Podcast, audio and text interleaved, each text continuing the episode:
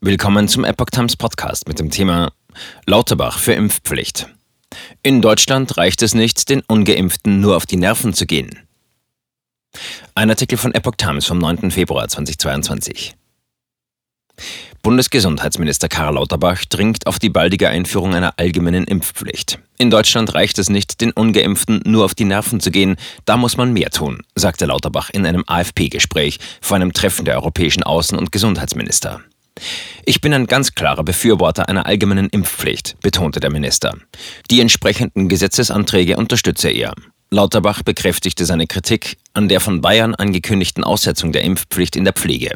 Das gibt das vollkommen falsche Signal, dass die Proteste der Impfgegner und Querdenker bedeutsamer sind als der Schutz der älteren Menschen, sagte Lauterbach. Der Rückzieher von Bayerns Ministerpräsident Markus Söder habe ihn bestürzt.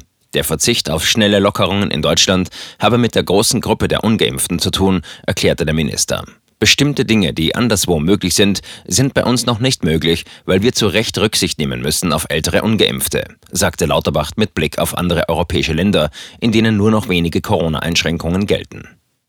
Zweitägiges Treffen der EU-Minister.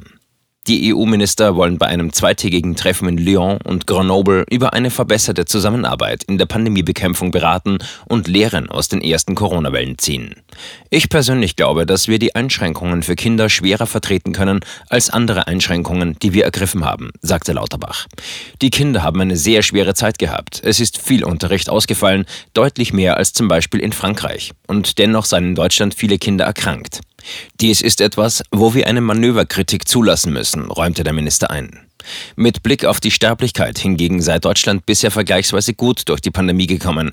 Ich glaube, dass es in allen europäischen Ländern Stärken und Schwächen gegeben hat und dass wir gut beraten sind, voneinander zu lernen, sagte Lauterbach.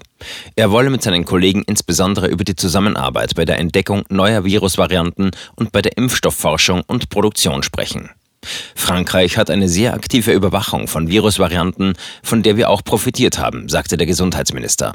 Auch in Katastrophenfällen sollten sich europäische Länder gegenseitig unterstützen und Kapazitäten auf Intensivstationen anbieten.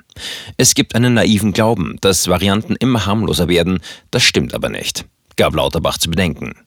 Die nächste Variante könne auch wieder gefährlicher sein. Darauf muss man vorbereitet sein.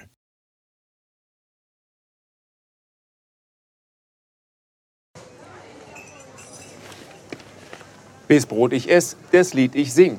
In Zeiten von Twitter und Facebook hat diese Redewendung aus der Zeit der Minnesänger neu an Bedeutung gewonnen. Wes Brot ich ess, das Lied ich sing, bedeutet in der Medienwelt, dass Zeitungen die Interessen derer vertreten, die sie bezahlen. In Deutschland sind dies meist Parteien, Werbekunden oder Stiftungen einflussreicher Geldgeber. Die Epoch Times ist frei von allen solchen Einflüssen und steht allein in der Verantwortung derer, die sie finanziert, nämlich Ihnen, unseren Lesern.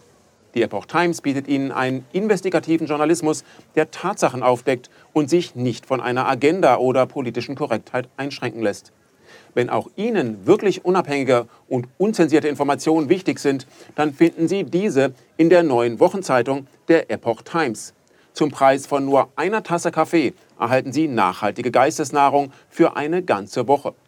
Bestellen Sie die Epoch Times jetzt gratis drei Wochen lang zum Kennenlernen und lesen Sie den Unterschied.